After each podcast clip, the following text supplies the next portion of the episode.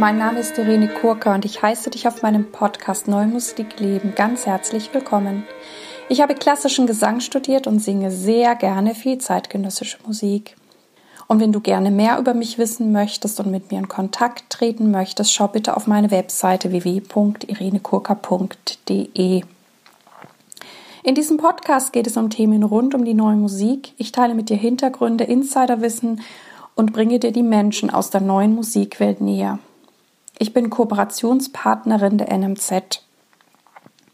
Heute habe ich eine ganz spontane Folge für dich, die ich gerade eben ja eingesprochen habe oder ähm, ganz anders. Nein, ich habe gerade ein Interview geführt mit Michael Becker, dem Intendanten der Tonhalle Düsseldorf. Ich finde das ganz großartig, dass er sich angesichts der jetzigen Situation der Corona-Krise auch zu Dingen äußert, wie die Tonhalle vorgeht, wie er vorgeht. Und ja, also nun folgt gleich das Interview mit Michael Becker. Ich wünsche dir alles Gute, lebe deine Musik, lebe dein Leben und bleibe gesund. Bis bald, deine Irene. Und nun also das Interview mit Michael Becker von der Tonhalle Düsseldorf.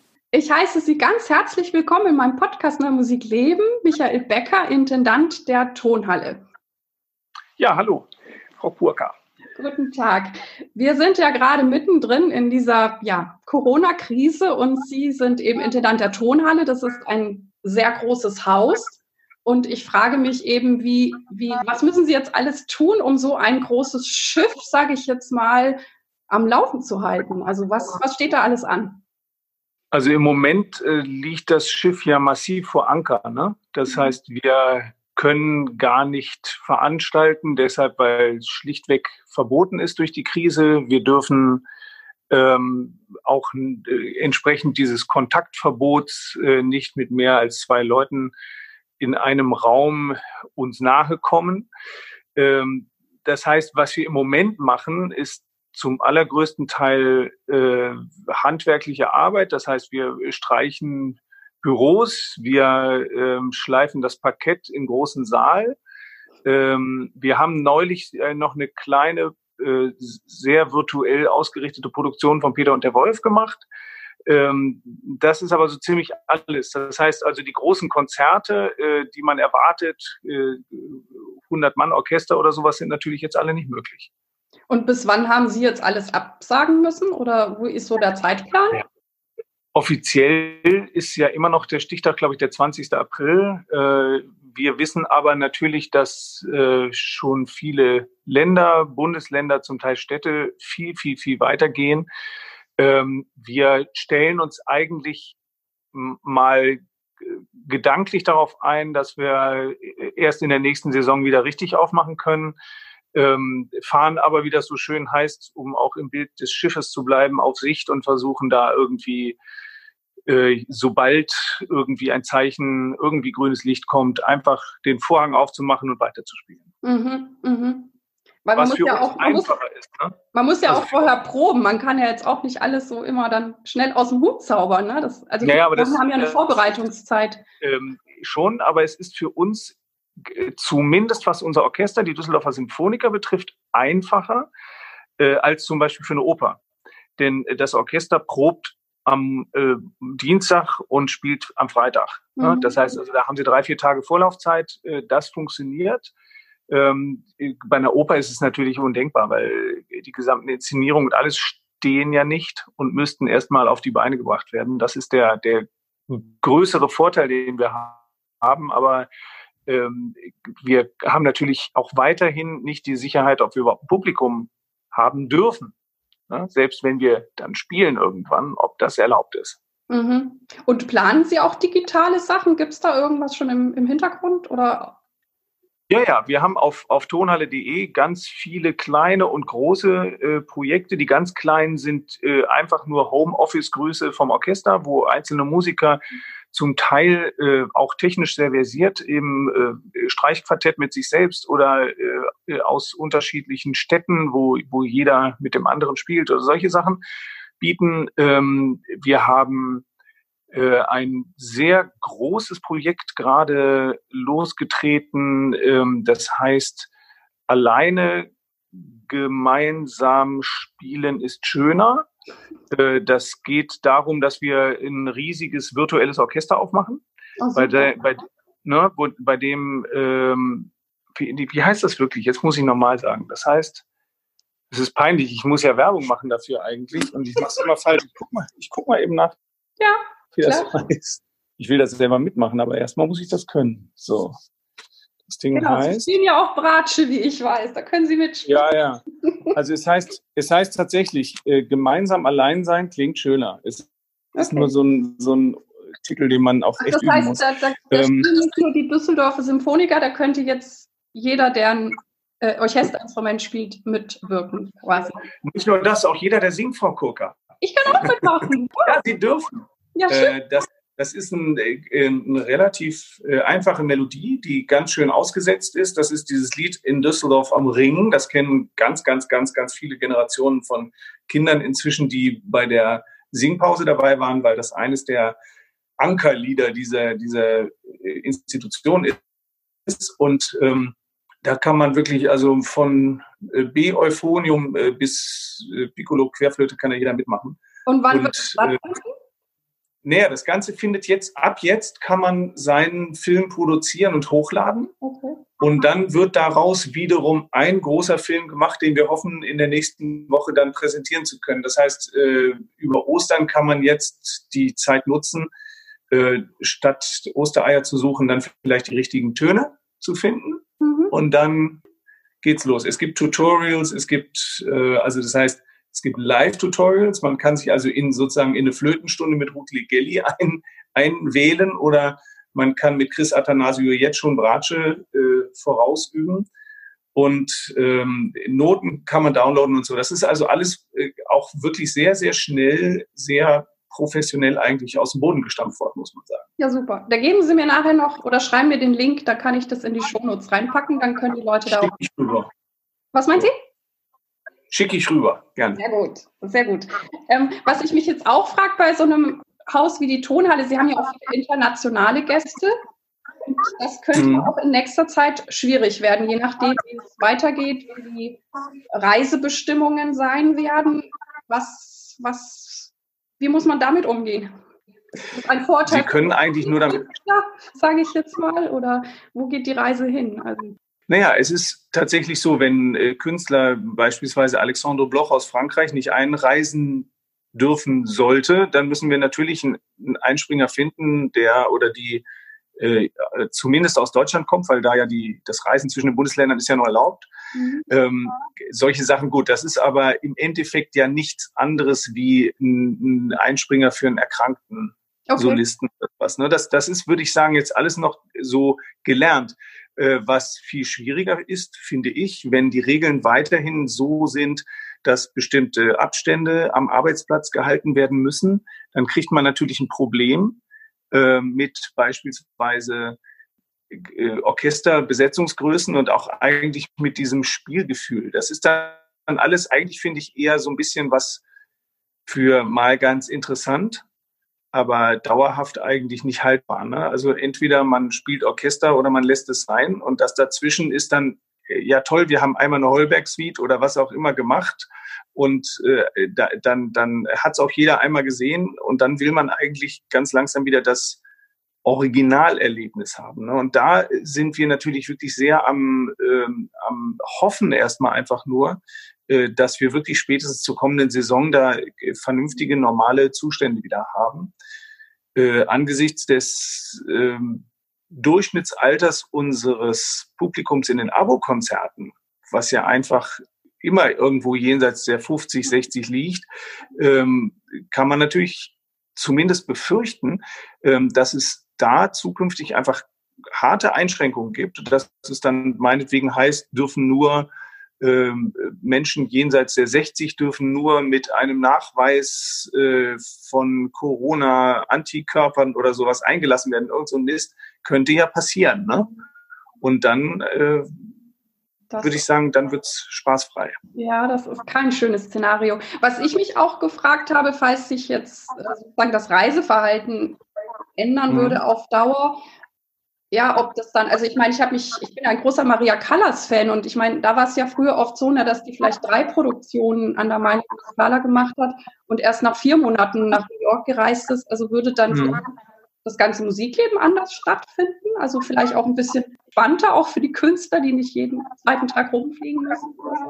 Ja, ich hatte gerade mit dem Adam Fischer darüber ein ziemlich langes Gespräch, was diesen Jet-Set angeht. Ne? Äh, dass natürlich wenn man mal ganz ehrlich ist, sind die, die internationalen Stars, gerade für Opernhäuser, zwar Magneten fürs Publikum, aber ja eigentlich nicht Magneten für die Qualität. Die singen zwar toll, aber was soll so jemand, der dann da einmal in eine Inszenierung reinspringt und jetzt ganz im Ernst, was unterscheidet das Opernhaus von irgendeiner Abspielgarage, ist ja wahrscheinlich die Tatsache, dass es eine Inszenierung macht. Sonst könnte man die ja überall hinsetzen, wäre völlig wurscht. Mhm. Also ist die Inszenierung eigentlich existenziell und sie wird, wenn ich mir Leute einkaufe, die dann wirklich nur ein, zwei, dreimal da reinspringen und denen man kurz vorher sagt, hier, du musst dastehen, dastehen und dastehen, wenn du erstochen wirst, ähm, das, das ist ja eigentlich ein bisschen wenig. Und vielleicht kommen wir da zurück auf die auf das Bewusstsein der Qualität von Inszenierungen zu achten, äh, stärker als nur zu gucken, dass jetzt ähm, zufällig Herr Domingo Zeit hatte und vorbeikommt. Mhm. Das mhm. mag ein Vorteil sein. Ja, nee, ich bin da auch sehr gespannt, was da kommt. Sie haben ja wahrscheinlich auch, ne, um das große Schiff weiter steuern zu können, auch viele Gespräche jetzt mit Ihren Förderern und so, so geführt. Ähm, da sind Sie, hoffe ich, gut abgesichert oder können Sie da sagen? Also abgesichert ist ein nettes Wort. Äh, es ist natürlich so, dass wir mit einer Gesellschafterin zu 90 Prozent Stadt Düsseldorf zumindest sagen wir mal nicht die schlechteste an der Seite haben, die man sich wünschen kann. Ne? Genauso wie dem, mit dem Freundeskreis, der den, die anderen 10 Prozent der Gesellschaft trägt. Ändert aber natürlich nichts daran, wenn es wirklich massive, äh, beispielsweise Steuer Einnahmeverluste gibt und darauf steuert jede Stadt im Moment zu, dass also vor allem die Gewerbesteuern, die ja die einzigen sind, die die Städte wirklich unmittelbar einziehen können, äh, dass die massiv absinken werden. Und wenn wir sagen, die Wirtschaft wird im nächsten Jahr, da gibt es ja alle möglichen Szenarien, irgendwas zwischen 25 Prozent äh, in die Knie gehen, dann überträgt sich das ja mehr oder weniger eins zu eins auf die Gewerbesteuereinnahmen. Ähm, dann müssen wir alle damit rechnen, dass wir zumindest im nächsten Jahr oder dann vielleicht erst im übernächsten Jahr, wenn es wirksam wird, keine riesigen Sprünge machen. Äh, das ist aber, würde ich sagen, dass, da, ist, da ist dann die Kunst äh, genauso solidarisch wie äh, jeder, jeder andere Wirtschaftszweig. Da müssen wir halt alle irgendwie zusammenhalten, wo ich mir viel, viel größere Sorgen mache, genauso wie es eben bei den berühmten äh, Unternehmer oder, oder inhabergeführten Unternehmen ist, dass ganz, ganz, ganz viele Freie in die Knie gehen. Mhm. Die, die Großen werden gar nicht, da, da wird es sicherlich äh, Kurzarbeit geben, äh, worüber wir bei uns auch nachdenken, das ist ja völlig normal. Da wird es alle möglichen Formen der, sagen wir einfach nur, des solidarischen Verhaltens geben bei der Solidarität mit den Kleinen haben wir ein massives Problem. Wir können sie auch zum Beispiel mit so einer GmbH-Struktur erstmal aus dem Stand gar nicht zeigen, weil die Verträge nicht darauf ausgelegt sind. Mhm. Und das wird einer der ganz großen Punkte sein, dass also die Leute, die jetzt mal ganz böse gesagt eigentlich der, der, der die Besonderheit ausmachen, nämlich die, die Freien, das sind ja nicht nur die gut bezahlten äh, Dirigenten und Solisten, sondern es sind ja auch die Leute, die bei uns die ganzen Kinder- und Jugendprogramme mitgestalten oder die bei uns äh, fast alle, die in der neuen Musik unterwegs sind, sind fast alles Freie. Und die schmieren gerade so ab finanziell, dass man da sich sehr, sehr schnell überlegen muss, wie man die nicht nur über dieses solo-selbstständigen Thema rettet, sondern auch ganz klar sagt, äh, so wie das Publikum einen Gutschein kriegen soll dafür, dass es seine Karten nicht zurückgibt, müsste man eigentlich auch, auch Gutscheine ausgeben und sagen, pass auf, wir verschieben alles. Wir sagen nichts ab, wir verschieben es so. Mhm. Die, ähm, die Elbphilharmonie und der NDR haben jetzt auch so einen Fonds aufgelegt, wo sie ähm, mhm. Ausfallhonorare auszahlen. Ähm, überlegen Sie auch solche Maßnahmen? Ja klar, das ist ja genau das Thema. Also wenn, wenn wir sagen, äh, wir brauchen nicht auszuzahlen, weil wir gar nicht absagen, dann verschiebt man halt ein Projekt einfach nur. Bei den Projekten, die, ähm, die bereits äh, eingestielt sind und die nicht wiederholt werden können, aus welchem Grund auch immer, muss man irgendeine solche Lösung finden. Die mhm. muss bei uns aber erstmal über die Stadt gehen, weil viele dieser Projekte wiederum städtisch gefördert sind. Da gibt es Zusagen, da muss die Stadt sagen, ob sie die Zusagen dann trotzdem hält und solche Geschichten. Mhm. Aber das genau ist natürlich das Ziel, dass wir sagen, äh, Leute, die mit, mit irgendeinem kleineren Projekt bei uns äh, wirklich ganz böse gesagt am Fliegenfänger hängen, äh, die müssen in irgendeiner Weise damit äh, auch ausgezahlt werden. Ja, finde ich super. Ich finde es auch gut, dass Sie sich mit mir unterhalten, weil ich eben auch das Gefühl habe, nein, ich meine, wir, wir Musiker oder Interpreten sitzen ja mit ihm irgendwie in einem Boot. Also auch wenn Sie jetzt,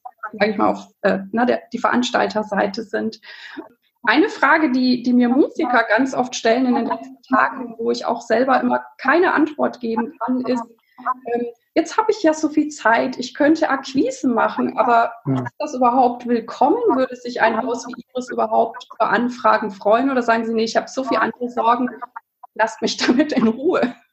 Ja, also so würde ich es natürlich nie ausdrücken, aber äh, es ist natürlich eine der Schwierigkeiten. Wir haben auf der einen Seite, merke ich bei mir selber, die Zeit, äh, dass plötzlich die auch schon jetzt äh, zunehmenden äh, Filmchen und, und Facebook-Posts von Musikern und Musikerinnen äh, mal in Ruhe anzugucken. Machen wir auch.